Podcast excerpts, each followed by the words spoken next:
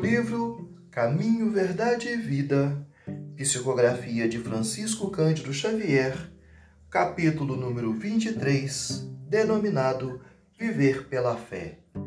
Mas o justo viverá pela fé.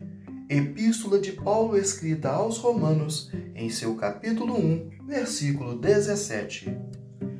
Na Epístola aos Romanos, Paulo afirma que o justo viverá pela fé.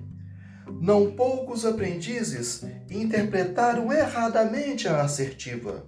Supuseram que viver pela fé seria executar rigorosamente as cerimônias exteriores dos cultos religiosos, frequentar os templos, harmonizar-se com os sacerdotes e respeitar a simbologia sectária indicariam a presença do homem justo.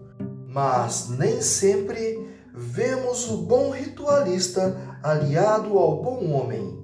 E, antes de tudo, é necessário ser criatura de Deus em todas as circunstâncias da existência.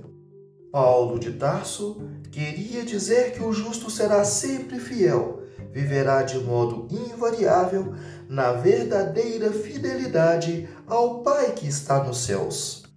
Os dias são ridentes e tranquilos? Tenhamos boa memória e não desdenhemos a moderação. São escuros e tristes? Confiemos em Deus, sem cuja permissão a tempestade não desabaria. Veio o abandono do mundo? O Pai jamais nos abandona. Chegaram as enfermidades, os desenganos, a ingratidão e a morte? Eles são todos bons amigos por trazerem até nós a oportunidade de sermos justos, de vivermos pela fé, segundo as disposições sagradas do cristianismo. Emmanuel